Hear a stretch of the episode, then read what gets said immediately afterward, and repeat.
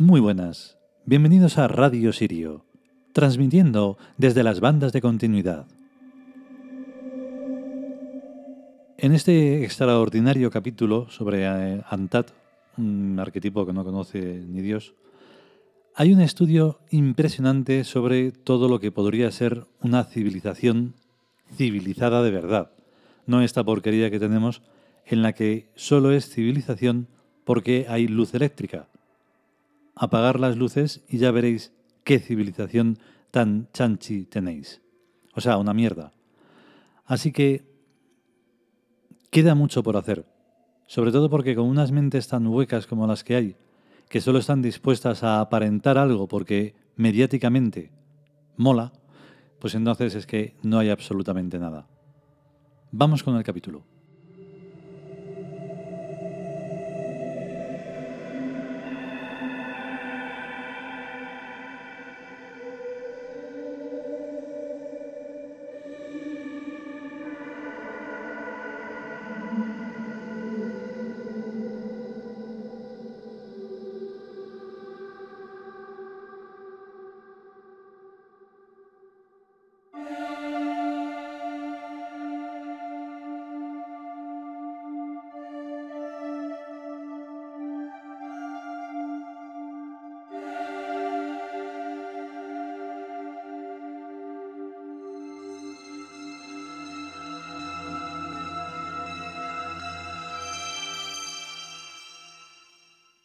Dioses mesopotámicos. Antat. Texto. Diosa estelar, madre de los dioses, adorada en toda Mesopotamia desde las épocas más remotas. Sus símbolos son las estrellas, que son el ejército de Anú, el Señor del cielo, encargadas de luchar contra el mal. La imagen de la diosa Antat nos protege contra la maldad y nos confiere una naturaleza divina que no es de este mundo. Comentario. Otra madre de los dioses. Cada vez que me encuentro en las religiones antiguas con un padre o una madre de los dioses, se me plantea un molesto problema que tendré que resolver alguna vez. Las palabras padre y madre son antropomorfismos que no tienen nada que ver con la realidad extrahumana. Las rocas y los minerales no tienen padres ni madres, y son la materia más abundante y numerosa. Le sigue desde lejísimos la biomasa orgánica vegetal, que tampoco tiene padres ni madres, aunque en algunos grupos de plantas se reproducen a través de dos tipos de gametos, masculino y femenino, y que la mayor parte de las veces se encuentran en la misma flor y en el reino animal el padre y la madre son la vía a través de la cual la vida biológica forma nuevos individuos. Si nos ponemos a investigar de quiénes somos hijos, puede verse que de nadie en particular, sino de lo orgánico, que a su vez es hijo de lo inorgánico. Cuando era niño tenía un palomar con muchos palomos a partir de una pareja que me regalaron, yo llevaba cuidadosamente la cuenta del árbol genealógico de mis palomos y palomas. Y en muchos casos los pichones eran hijos de una tatarabuela y de algún bisabuelo. La primera pareja duró la tira de años e incubaba huevos sin parar. Pero las siguientes generaciones hacían exactamente lo mismo. El architatarabuelo era rifeño y polígamo, y cada día se traía seducida una paloma azurita de una iglesia abandonada cercana que eran las únicas que iban a la cazuela. Pues yo entonces era extremadamente racista y no quería que nadie me estropeara la raza de los pura sangre rifeña de mi palomar. A lo que voy es que a mis palomos y palomas les importaba un pito el parentesco que tenían con su pareja provisional. Se emparejaban y tenían pichoncitos.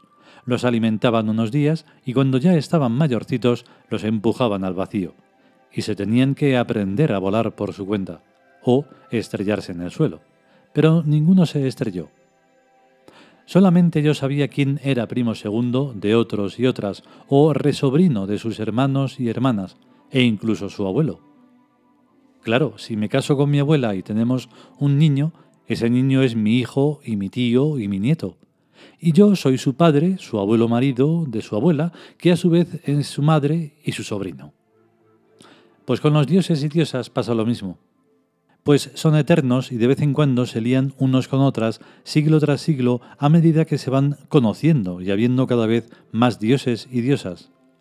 Sus creyentes se mueren y reencarnan sin memoria, y sucesivamente van nombrando a los mismos dioses y diosas con otros nombres, pero da igual, pues se trata de funciones divinas, que cuanto más se piensa y se descubren necesidades nuevas, son y resultan cada vez más dioses y diosas.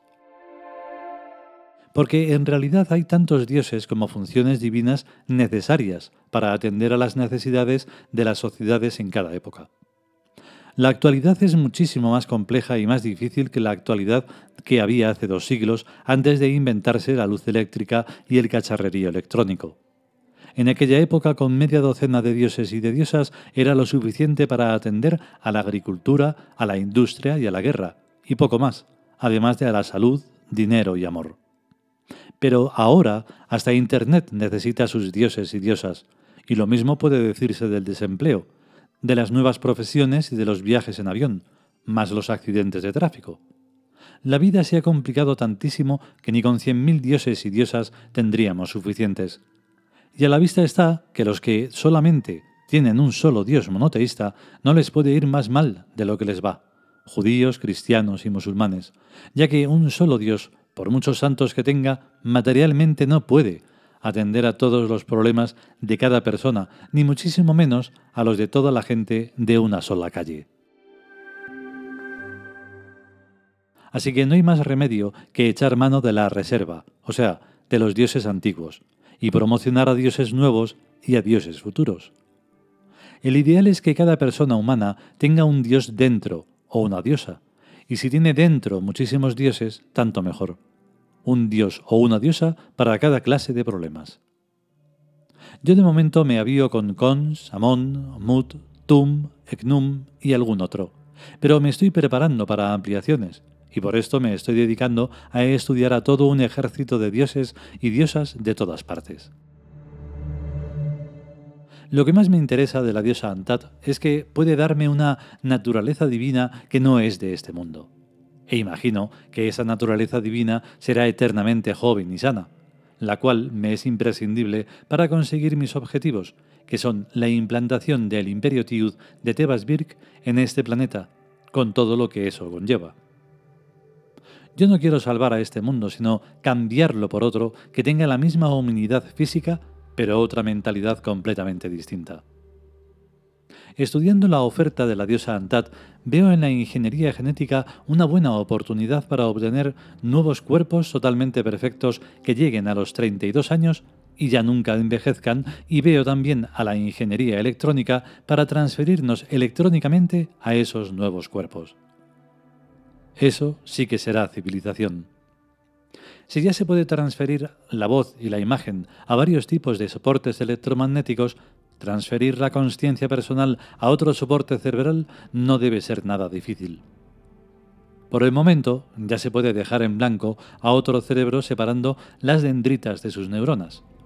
Lo siguiente será repetir en esos cerebros en blanco la sinapsis del cerebro de uno mismo se puede empezar experimentando con ratones cojos y mancos, transfiriéndolos a los cerebros de ratones que no sean cojos ni mancos. Y si estos cojean y manquean, el éxito es rotundo. Y hasta aquí el capítulo dedicado a la diosa Antat. Esta diosa estelar, em, que hace poco hemos hecho la, la sonoridad, por cierto, es fascinante sobre todo por eso, porque al pensar en un arquetipo así, es todo, un, es todo tan brillante y tan en una oscuridad llena de luz que es una maravilla. Bueno, espero que os hayáis quedado un poquito así como pensando, si podéis, espero que sí, porque todo lo que se plantea ahí es absoluto futuro, aunque debería de ser presente perfecto. Bueno, si podemos y sobre todo si queremos, volveremos con un siguiente episodio a estar bien. Chao.